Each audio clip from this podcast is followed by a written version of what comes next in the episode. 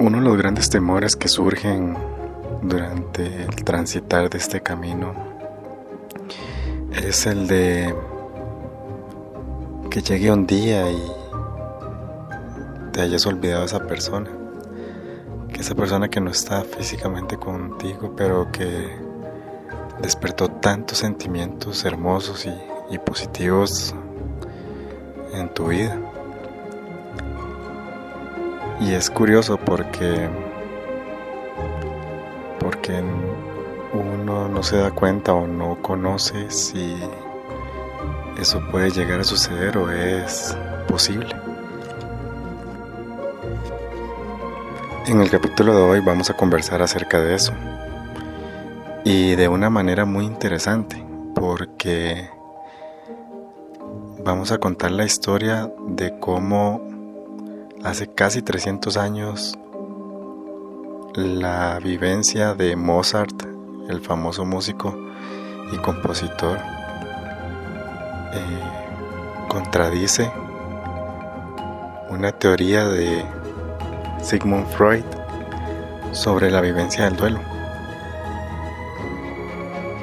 Y de eso hablaremos en este capítulo.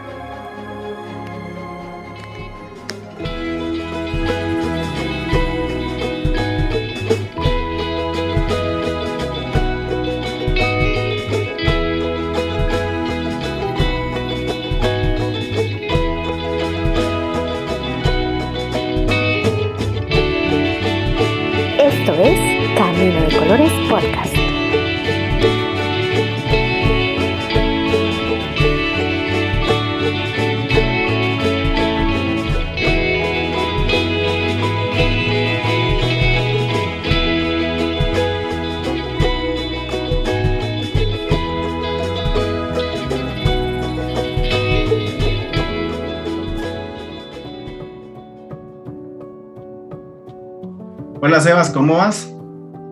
Hola Javi, ¿todo bien por dicha? ¿Vos qué tal? Sebastián Morera es un excelente psicólogo del Hospital de Niños que conocimos al final de, del proceso de internamiento de, de Gaelito. Y a pesar de que lo conocimos en un momento tan fuerte, tan duro, eh, nos brindó muchísima paz y sobre todo nos ayuda, aún nos ayuda a seguir adelante, a reconocer lo que estamos atravesando y buscar la mejor manera de, de tener una, una mejor vida y sobre todo el crecimiento propio y el crecimiento de nuestros corazones. Él es un gran amigo y nos va a exponer una excelente historia. Sebas, eh, mira, te cuento que en todo este tiempo que hemos estado extrañando a Gailito, el mayor miedo que hemos tenido es llegar a olvidarlo.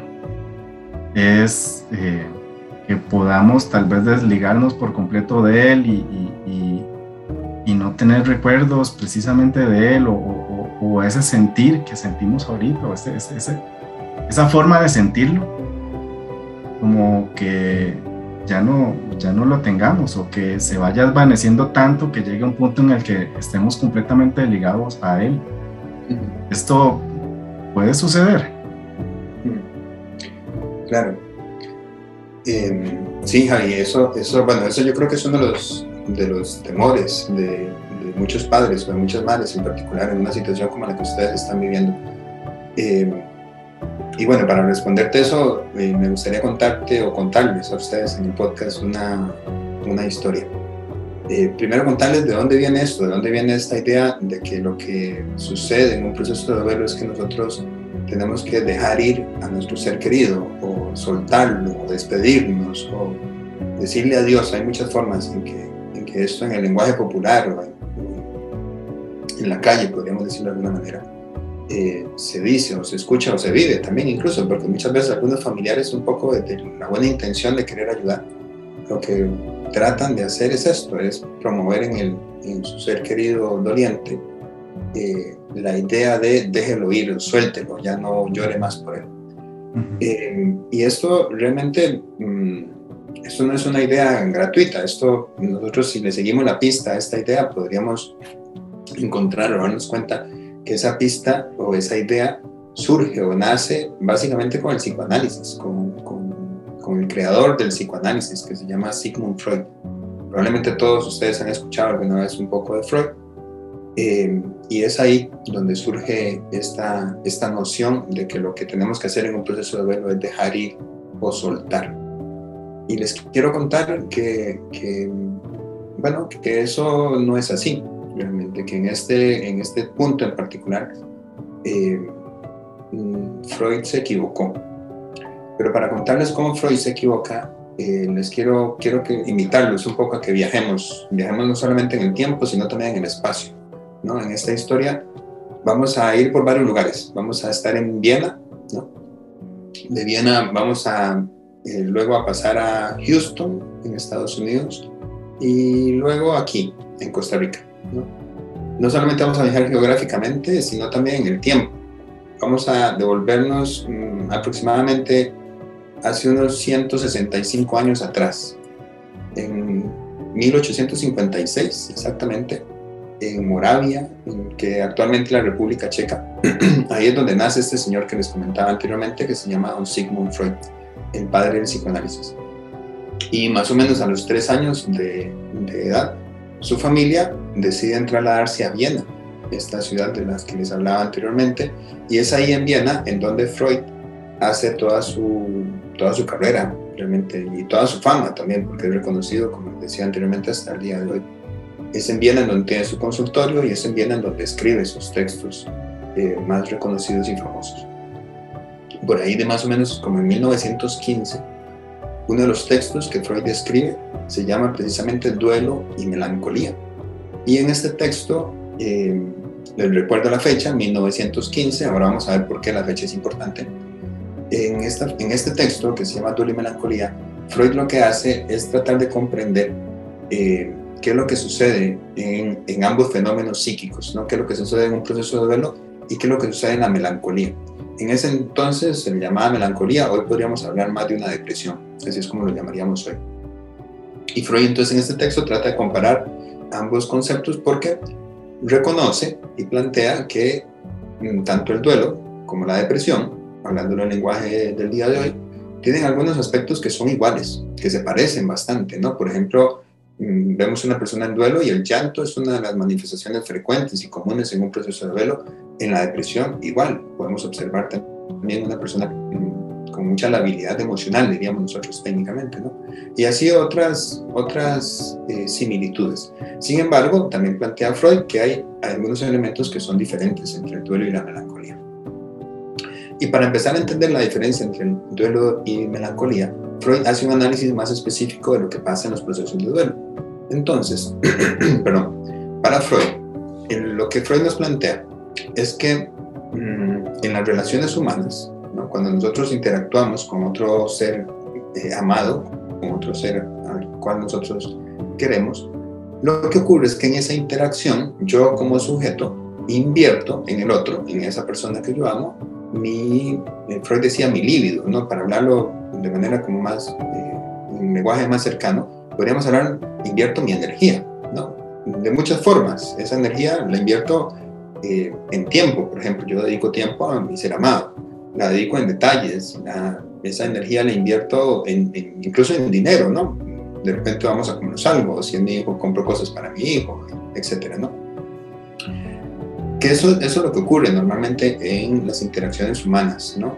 Y que entonces en esa inversión de energía, de alguna forma podríamos decir que yo entrego al otro una parte de mí. Y por lo tanto, ese otro, su identidad empieza a, mm, empieza a hacer sus características particulares más eso que yo entrego de mí. No sé si, si me estoy explicando bien, Javi, o si estoy haciendo mucho enredo. Sí, siento que hace como un conjunto de lo, de lo, vivido por esa persona más las experiencias que tiene con uno mismo, ¿verdad? Con, demás. y aparte de eso, todos los sentimientos que, que, se han proyectado hacia esa persona, ¿verdad?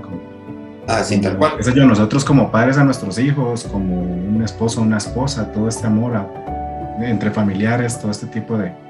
Claro, totalmente. Y, por eso, y, el ejemplo que pones está súper bien, porque precisamente es verdad, nosotros como padres entregamos a nuestros hijos, nuestros hijos tienen una, una forma de ser, una identidad específica, pero esa identidad también tiene un poquito de nosotros. También nuestros hijos claramente se parecen un poco a nosotros, y no se hablan solamente físicamente, ¿no? también en algunos hábitos, valores y otras cosas. Pero también ocurre al contrario, es decir, en esa interacción entre el padre, en este caso, eh, con su hijo, su hijo también invierte parte de su energía en el padre, ¿no? Claramente. ¿sí? Igual a través del tiempo, a través de amor, a través de besos, a través de abrazos, a través de etcétera, etcétera, etcétera. ¿no? Y por lo tanto también la identidad de nosotros como padres, cuando tenemos un hijo, también empieza a cambiar un poco, porque ahora somos nosotros, sos vos Javier, más eso que te entrega o eso que te aporta tu hijo. ¿sí? Claro, por ejemplo, un hijo a uno le cambia la vida de una manera radical. Así que muchas acciones, eh, el centro o el motivo de esas acciones que uno ya realiza en su vida, en su propia vida, ya la de uno, eh, están mentalizadas o enfocadas en, en sus hijos, o en el bienestar de ellos, o, o depende, hay, hay hasta limitaciones que uno tiene por, por estarle dando atención a ellos o lo que fuese, ¿verdad? Claro, claro, totalmente. En realidad, incluso nosotros decimos desde la psicología que esto que vos decías, un hijo nos cambia la vida, es verdad, o sea, todo lo, mm, todo lo externo cambia cuando aparece un hijo, pero también lo interno, es decir, nuestra identidad también cambia. Vos, eh, cuando nació Gaelito, empezaste también un proceso de transformación de tu identidad. Sigues siendo Javier, claro, pero eso es un Javier muy diferente al Javier que era antes. Perdón. Por supuesto, cambia la, cambia la, la, la forma de vivir de uno, como te dije, ¿verdad? Anteriormente es, es completamente un giro diferente de vida al que vos tenías. No voy a decirlo soltero porque uno estaba casado y tenía su vida también con su esposa, que también ese era otro, otro como decís vos, es, otra, otra persona en la cual depositas, invertís eh, sentimientos, tiempo y muchas acciones que que ya hay, una, hay, un, hay un nuevo, como que nace un nuevo amor y unos nuevos sentimientos de los cuales vos estás proyectando en esa otra persona y obviamente eh, tu vida cambia, tu forma de vivir, de sentir y demás es, es diferente. Totalmente, tal cual, así como lo estás planteando. Y eso es justamente lo que plantea Freud eh, como parte normal o parte típica de las interacciones humanas. Y entonces, Mm, haciendo ese análisis del duelo, Freud lo que dice es que cuando esa otra persona en la que nosotros invertimos nuestra energía, nuestra energía psíquica, cuando esa otra persona eh, muere, es decir, cuando su cuerpo físico deja de existir, ¿no? desaparece, entonces esa energía que yo invertía en esa otra persona claramente ya no puede seguir invirtiéndose ahí, porque ese espacio, por decirlo de alguna manera, que esa persona mm, ocupaba, ya, no, ya está vacío. Ya no puedo seguir. No hay en dónde depositarlo. Exactamente, no hay en dónde depositarlo, así tal cual. Y entonces lo que sucede es que esa energía se devuelve a mí. Freud dice que lo que ocurre en un proceso de duelo, justamente, todos los síntomas, así los, lo comenta Freud, todos los síntomas asociados al duelo tienen que ver con esta energía que se devuelve a mí, porque es una energía que no puede estar en mí, por decirlo de alguna manera, es una energía que está hecha para, por naturaleza, para ser invertida en un otro. Entonces, cuando esa energía que por naturaleza tiene que estar en un otro se regresa a mí, en ese regresarse a mí, esa energía empieza a generarme a mi malestar, empieza a generar todos los síntomas propios de lo que se conoce como un proceso de duelo. Entonces, Freud lo que plantea es que el proceso de duelo tiene que ver con mm, lo que un ser humano tiene que hacer para recoger esa energía que anteriormente invertía en otra persona esa energía empieza a generarle síntomas y malestar porque esa energía no tiene que estar en sí mismo y posteriormente, por lo tanto, lo que debe hacer esa persona es agarrar esa energía y volverla a invertir en otro sujeto o en otro objeto. Incluso Freud habla de objetos no como cosas, sino como, porque un objeto puede ser el trabajo, puede ser un proyecto, puede ser otra persona también. Entonces, para el psicoanálisis lo que debemos hacer en un proceso de duelo justamente es yo quito la energía de la persona que amaba, la retiro, de ahí ya no invierto energía en eso, mm, esa energía me va a empezar a causar malestar y yo posteriormente la invierto en otro, digamos en este caso en otro nuevo sujeto. Así de sencillo y así de simple es lo que plantea eh, Freud, que es lo que se debe hacer, por lo menos desde el psicoanálisis, en un proceso de duelo. De ahí justamente es de donde viene esta idea de yo tengo que dejar ir o tengo que soltar, es decir, tengo que soltar esa energía que invertí anteriormente en el otro, regresarla a mí y volverla a invertir en otra, en otra persona. Eso es lo que plantea Freud como un proceso de duelo sano. Eso es lo que se debería hacer, por lo menos en el texto que Freud escribe en 1915, que se denomina duelo y melancolía. Sin embargo, una cosa eh, interesante que ocurre es que algunos años después de que Freud escribe esto, mm, si no me falla la memoria, creo que cinco, años después, creo que fue en 1920, justamente, en donde ocurre una tragedia para Freud. En 1920 estamos apenas saliendo de la, de la guerra mundial, está la pandemia, tal cual ahora, en ese momento era la pandemia, la gripe, eh, de la gripe española, y una de sus hijas, precisamente su hija favorita, según lo que se reconoce en los, biógrafos de Freud, Sophie se llamaba, Sophie se contagia de esta gripe española y muere. Eh, hay, Freud, bueno, tiene, en ese momento ya era famoso, era reconocido y hay varios eh, amigos de él que le escriben para darle las, las condolencias. Uno de sus amigos se llamaba Ferenczi y él le escribe una carta de condolencia y Freud le responde esa carta que se la voy a leer textual porque quiero que se den cuenta o, que observemos una cosa que dice acá. Freud escribe a su amigo en respuesta, le dice, eh, abro comillas textual, le dice, le ruego no se preocupe por mí. Aparte de sentirme más cansado, sigo siendo el mismo. La muerte, aunque dolorosa, no afecta mi actitud hacia la vida. He estado durante años preparado para aceptar la muerte de nuestros hijos, mas ahora le ha tocado a nuestra hija. Este párrafo Freud se refiere a sus hijos varones, porque otra vez en contexto de guerra y demás, lo esperable era que hubiesen sus hijos varones eh, muertos en esto. Sin embargo, fue su hija Sophie la que muere. Y continúa la carta. Dice, como ateo confirmado, Freud era ateo, como ateo confirmado no puedo acusar a nadie, y me doy cuenta de que no existe sitio alguno a donde acudir con mis quejas. En el fondo de mi ser, no obstante, y ojo con esto, en el fondo de mi ser siento, no obstante, una herida amarga y subrayo, irreparable y narcisista. Y termina diciendo eh, algo que me parece también muy curioso, dice, mi mujer y Ana, Ana es su otra hija, mi mujer y Ana están profundamente afectadas de un modo más humano. Cierro comillas. A mí me llama mucho la atención dos cosas de esta carta. Me llama mucho la atención ese final, afectadas de un modo más humano. Mm, no sé cómo un ser humano se puede afectar de otro modo que no sea humano. Eh, y lo otro que me llama mucho la atención es que Freud reconoce sentir una herida que es irreparable. Es decir, en otras palabras, esto que él en 1915 escribe, estoy simplificándolo, pero realmente lo que plantea es, el duelo es algo muy sencillo, simplemente quite la energía del objeto amado, del sujeto amado, tráigala para usted, aguántese un poco el malestar y posteriormente inviértalo en un otro. Así se repara un duelo. Todos los duelos son, desde ese enfoque, eh, teóricamente irreparables. ¿no? Esa herida que genera el duelo es reparable. Sin embargo, Freud, cinco años después de haber escrito esto, cuando a él le toca hacerlo, cuando la muerte ya le toca no académicamente, sino más cerca, ya en su propia piel, y con una persona tan amada como Sofía, ya ahí esa teoría mm, como que no aplica tanto. Se vino abajo él, eh, él mismo, en, por decirlo de alguna manera, pasando a lo teórico a lo práctico. Exactamente, sí, cuando esta, cuando esta teoría pasa por lo vivencial, hay algo que cambia.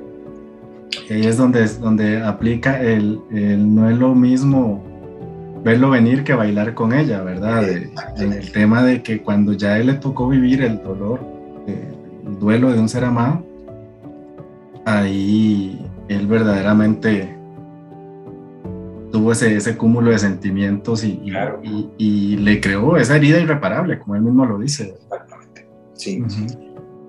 Y yo, yo me atrevo a decir que de repente, mm, que este texto que Freud escribe en 1915 hubiese sido diferente si Freud hubiera escuchado un poco más de música, eh, concretamente a Mozart.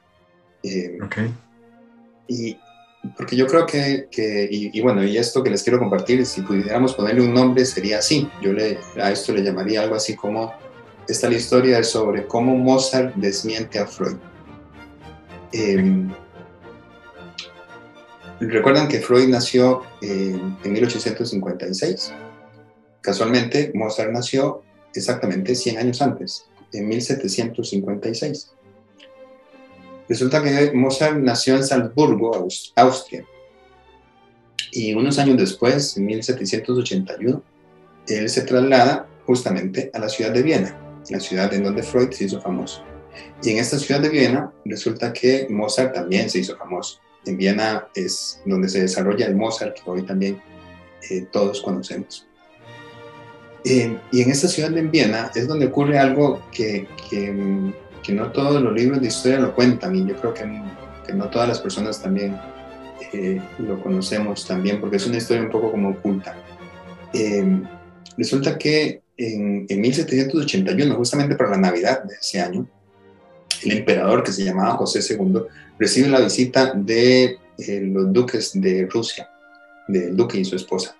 Y como una forma de agasajarlos, él planifica eh, un duelo, un duelo entre Mozart, que en ese momento era un compositor eh, que estaba intentando surgir. Mozart en ese momento, perdón, en 1781 aún no era el famoso Mozart que conocemos, sino que estaba pulseándola literalmente, eh, viendo a ver cómo vivía, realmente cómo comía, ¿no?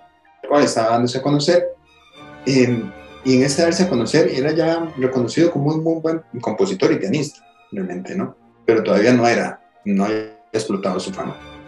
Pero en, ese, en esa época había un italiano que se llamaba Mucio Clementi, y Mucio Clementi estaba en el top del top.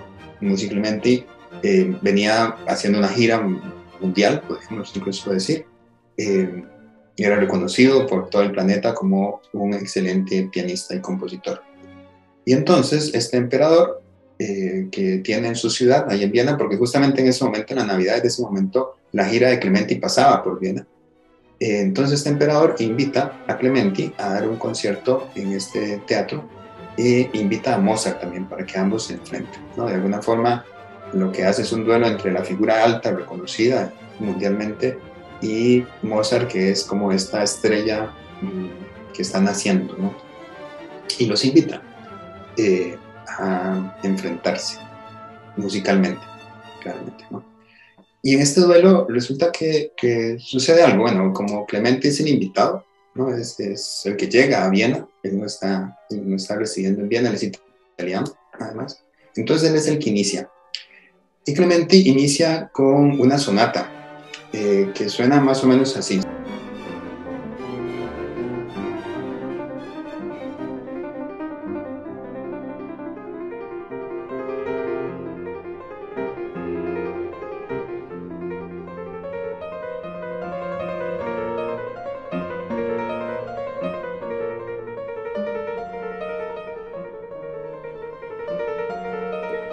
así empieza Clementi el duelo. Eh, y posteriormente sigue con algo todavía mucho más difícil, que, mm, bueno, ahí donde en esta siguiente pieza Clementi se luce haciendo algo que suena más o menos así.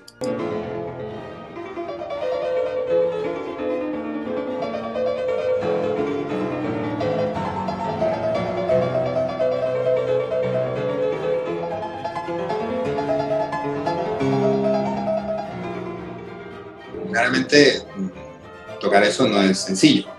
Hay cualquier cantidad de notas. Eh, y, Mozart, como compositor y pianista, se da cuenta claramente de la habilidad de Clementi y, cuentan las personas que fueron testigos de este inicio del duelo que, que su cuerpo lo traicionó, a Mozart, que su cuerpo lo traicionó, su, su lenguaje no verbal lo traicionó, porque cuando escuchó a Clementi hacer estas mm, mm, brutalidades en el piano, claramente se impresionó ¿no? Em, sin embargo, recordemos que Mozart era la estrella que estaba surgiendo y necesitaba ganarse un lugar, Entonces Mozart, le dieron el espacio a Mozart para que viniera a tocar Y Mozart inició con esto, para que ustedes lo escuchen. Como, alguna gente dice que como una forma de burlarse empezó con esto que todos conocemos, que suena así.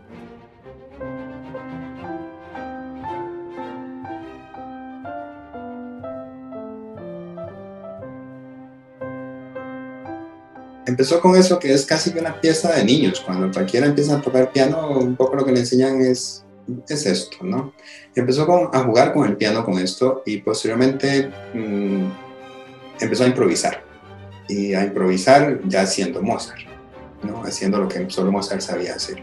Eh, cuenta la historia que el emperador quedó altamente impresionado claramente por esos dos genios que tenía enfrente y, y, no le quedó otra que declarar un empate, que no había, que no había forma de poder decir quién era mejor entre Clementi y, y Mozart.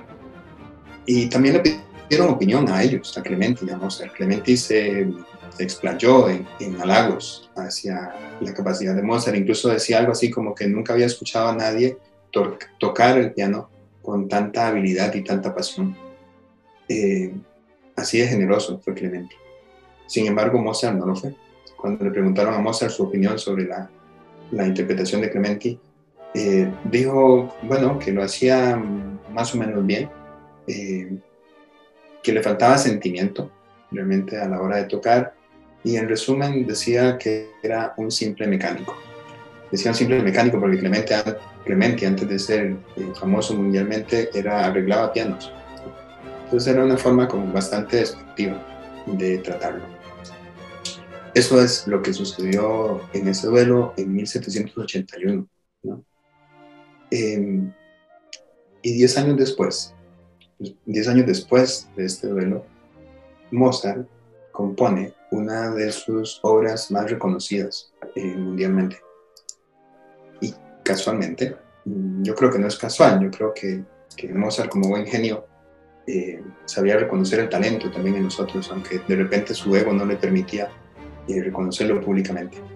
Y lo que hizo, creo yo, como parte de reconocer este talento de Clementi, fue que en esta obra, en esta su ópera más famosa que se llama La flauta mágica, en esta obra, La flauta mágica, las primeras notas con las que inicia la ópera son precisamente las notas que utilizó Clementi en la sonata que, que interpretó en el duelo. Eh, la flauta mágica, para que más o menos recuerden de qué estamos hablando, suena así.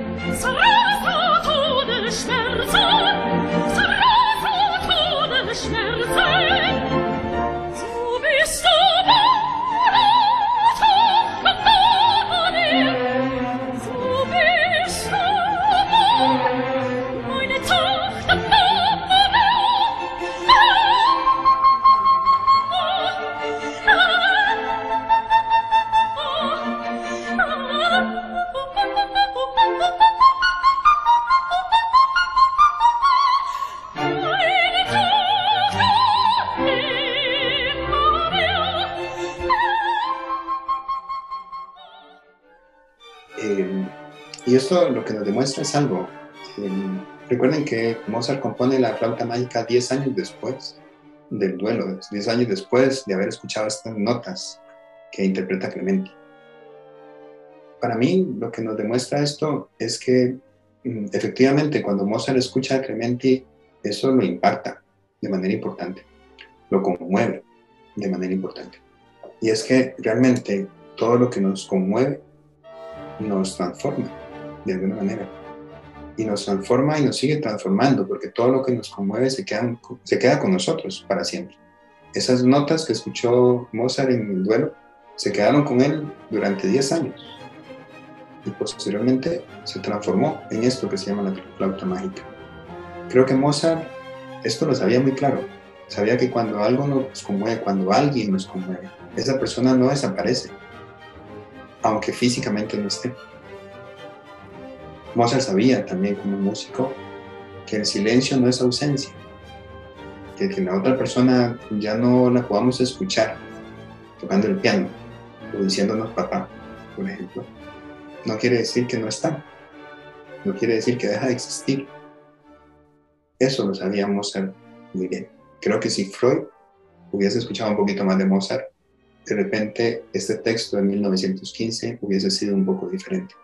Porque se hubiese dado cuenta que realmente lo que sucede en un proceso de duelo, lo que debemos hacer en un proceso de duelo, no tiene que ver con recoger una energía y terminar un vínculo, o cortar un vínculo, o soltar un vínculo. Porque todas las personas que nos conmueven se quedan con nosotros para siempre, también nos transforman para siempre. También. Ni se sustituyen tampoco, no se, Exactamente. no se puede reemplazar, sustituir, absolutamente nada. Exactamente. Es, ese sentimiento permanece. Como decís vos, de otra manera, pero siempre va a estar presente. Y siempre, siempre va a estar presente, Javi, así tal cual lo estás diciendo, siempre va a estar presente y siempre se va, y siempre el resultado que va a generar va a ser una consecuencia hermosa.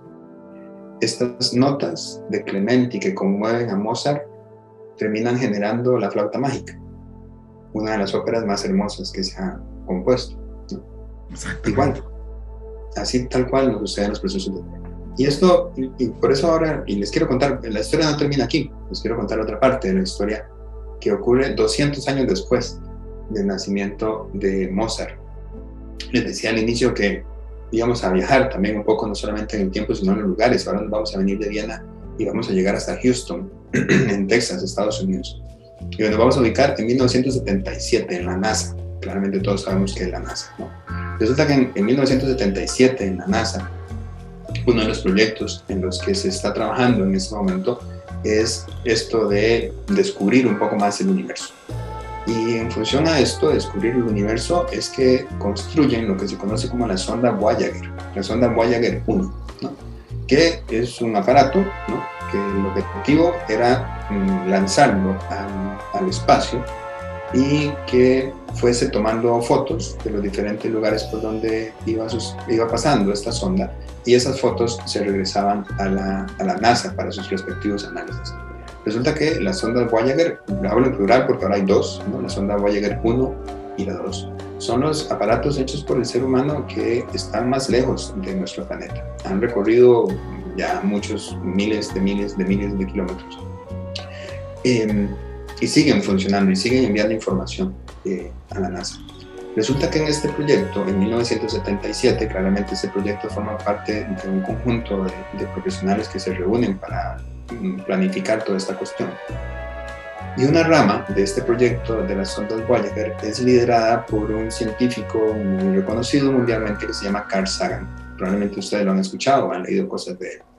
Eh, y resulta que Carl Sagan lo que plantea es que, bueno, si este, esta sonda Voyager va a viajar muy lejos del universo y va a pasar por diferentes planetas y no sabemos hasta dónde va a poder llegar, Carl Sagan dice, bueno, hey, ¿qué tal si eh, nosotros dentro de esa sonda incluimos algún material para que si existe vida fuera de este planeta, si existe vida extraterrestre y logra eh, descubrir encontrar la sonda, pues sepan más o menos quiénes somos nosotros. De alguna manera, es, las sondas Voyager para Carl Sagan eran como, como esto del mensaje en la botella, ¿sí?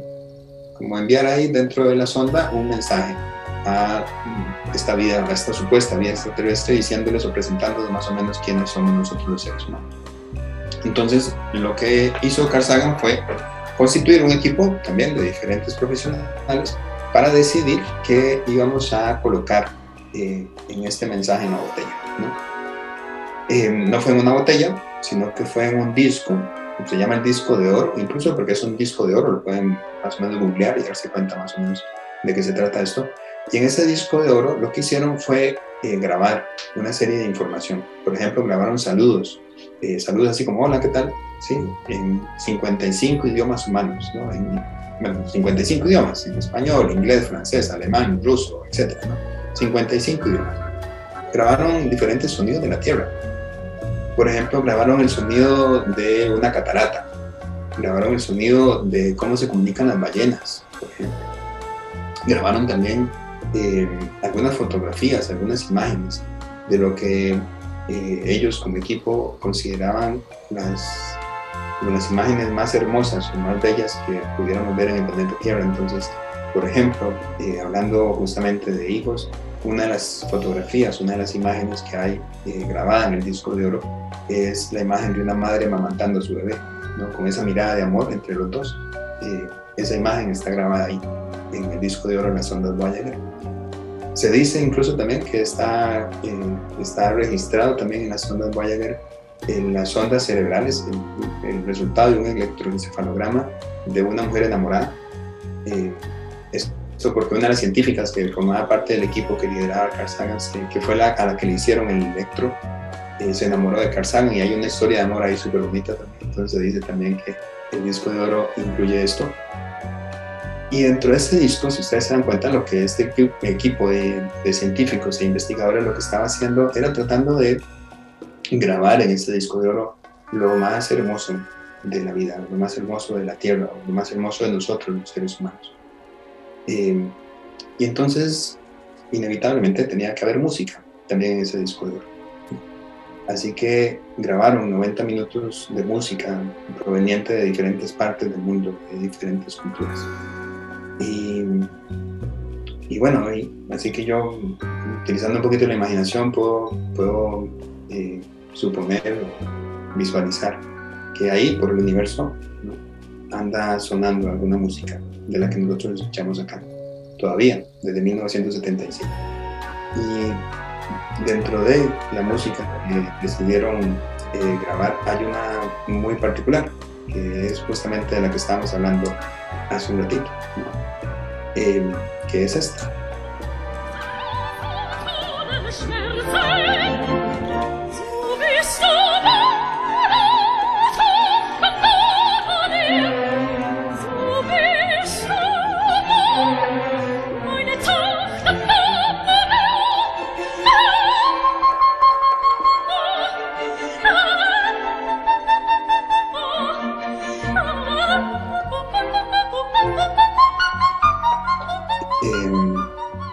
Eso, ¿no? Entonces les decía que, eso, yo me puedo imaginar la sonda Voyager recorriendo el universo eh, con la música de fondo de nuestro querido Mozart, como el aporte de Clementi, ¿no? Em, es decir, otra vez volvemos a lo mismo, ¿no? Otra vez volvemos a eh, que hay elementos que se graban y que resisten el tiempo y el espacio y que van más allá, que trascienden al final. Y esto no es solamente como una historia romántica y bonita, esto podemos llevarlo de ese infinito universo al universo de nuestro cerebro. Y, yo les puedo demostrar, bueno, yo y la neurociencia les, podemos demostrar que esto ocurre efectivamente. Esto que les decía anteriormente, esto de que todo lo que nos conmueve se queda con nosotros y nos transforma, eso tiene también un sustrato biológico, desde el cual podemos nosotros demostrarlo hay dos estructuras muy particulares.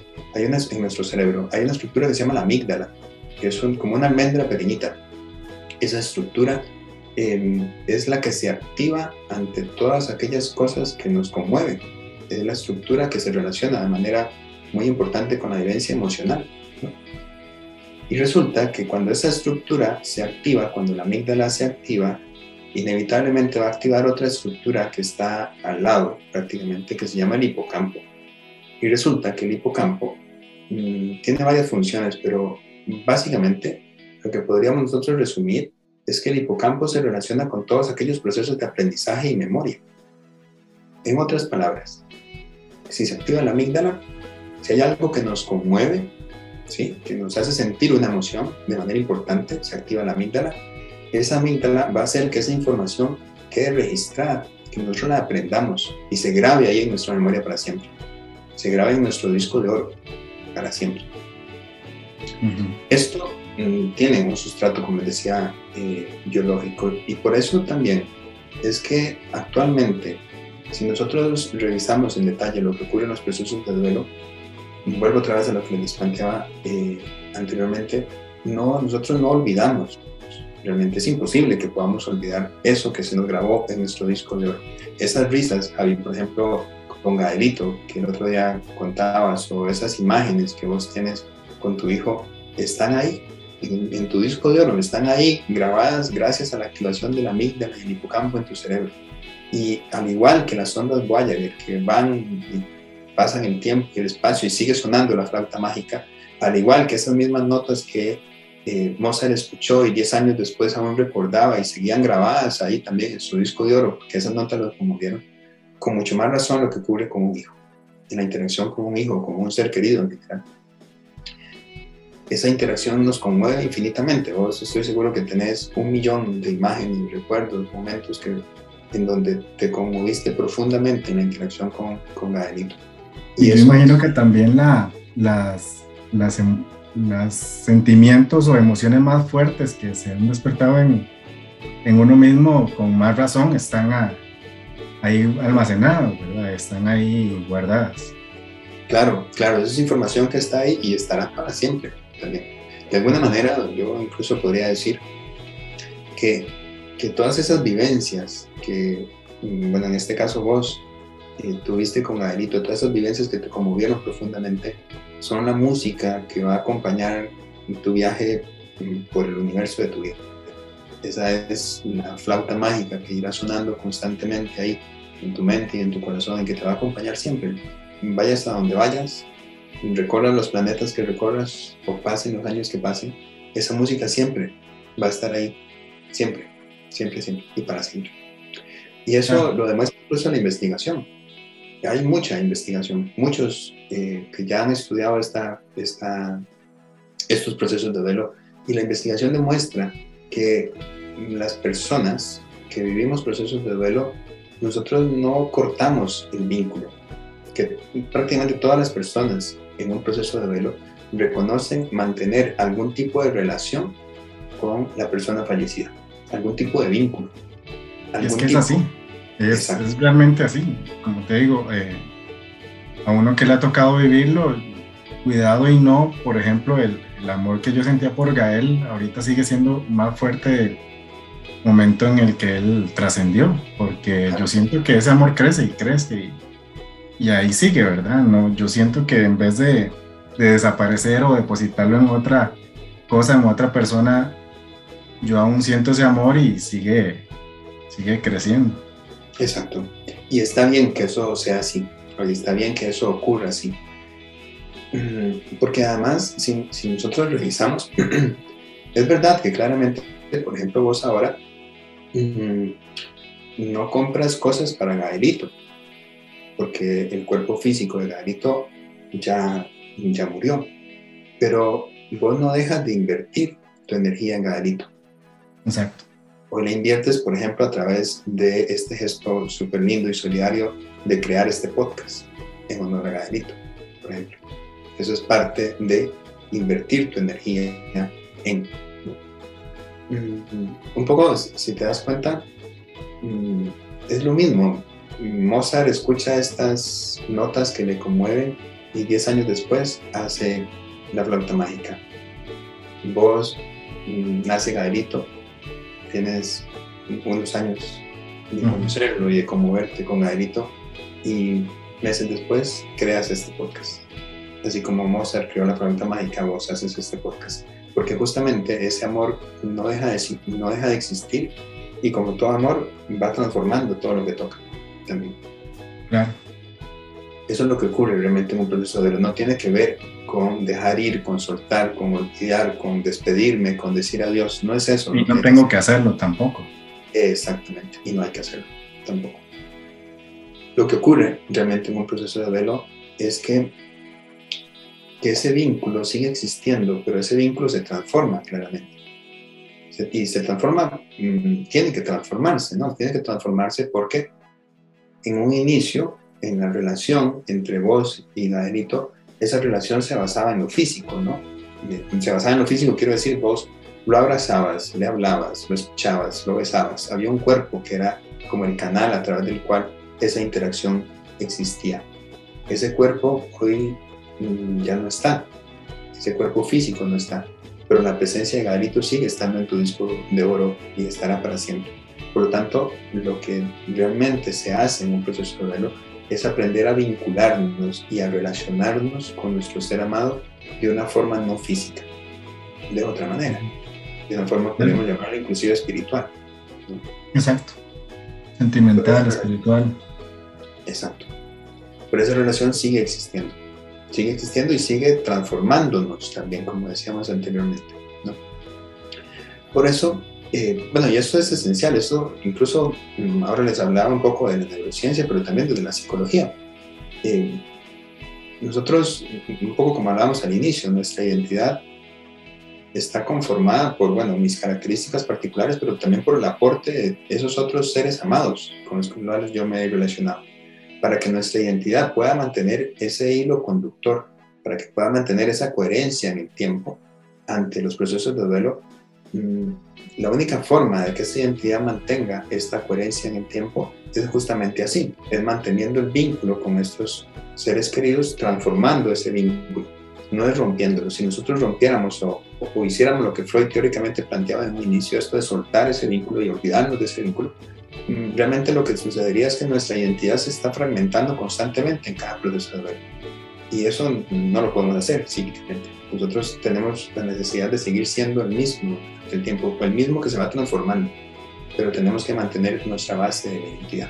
Entonces, psicológicamente también, esto de mantener el vínculo, y pero un vínculo transformado es realmente lo que nosotros vamos haciendo en un proceso Es complicado, obviamente, porque muchas veces los, este proceso eh, te presenta mucho dolor, mucho sufrimiento, que a veces es más fuerte que uno mismo o, el soportable, pero hay que tratar o uno tiene que, esforzarse por, por eso, por eh, exaltar lo, positivo.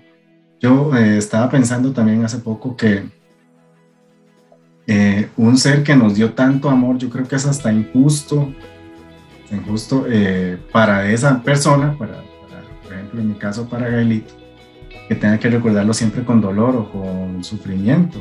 Yo siento que es muy injusto para él, de, alguien que yo recibí tanto amor, que yo lo tenga que estar extrañando de esta manera, ¿verdad? Entonces, eh, es, es, tratar de buscar eso. Como lo dije, no es algo sencillo, pero sí es, es por lo menos hacer ese intento. Yo creo que va a ser tanto intento, tanto intento, que es como un ejercicio que ese músculo va a ir creciendo y yo creo que va a llegar ese momento en que nosotros vamos a poder eh, hacer a tener esa fuerza de hacer a un lado ese sufrimiento, ese dolor que nos creó esa, esa, esa ausencia física y, y, lo positivo que esa nueva presencia espiritual o sentimental que nosotros tengamos se pueda sobreponer. Claro, claro, claro. Y tiene un tiempo, realmente. Eh, Mozart no pudo seguir.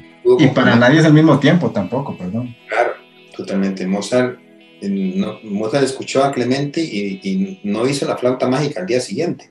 Inclusive probablemente Mozart escucha esas primeras notas de Clemente y la vivencia emocional que tiene eh, no es placentera. Probablemente siente, no sé, envidia.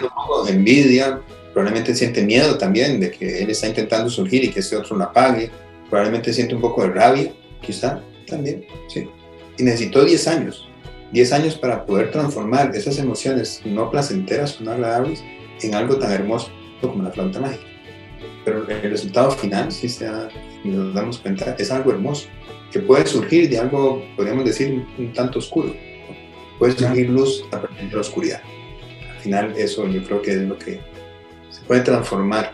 Eh, hay alguna canción por ahí que habla de eso, ¿no? De, cómo el amor transforma la tumba en un jardín, al final pero eso claramente, como vos lo estás diciendo, no es un proceso sencillo, es un proceso fácil y es un proceso que requiere tiempo, realmente, porque lo que hacemos nosotros en los procesos de duelo, como decíamos anteriormente, no es desprendernos de nuestro ser querido, ni siquiera olvidarlo. Realmente lo que hacemos en un proceso de duelo es ir instalando ese ser querido intrapsíquicamente en un lugar que es inolvidable, realmente. Por eso yo podría, mm, como para terminar, decir que el duelo realmente es el reencuentro con aquello que nosotros creímos o creíamos haber perdido. Volvernos a encontrar con ese ser amado, realmente. Y, permitir que el amor haga lo que tiene que hacer en nuestra vida y en la vida de los que están alrededor de nosotros.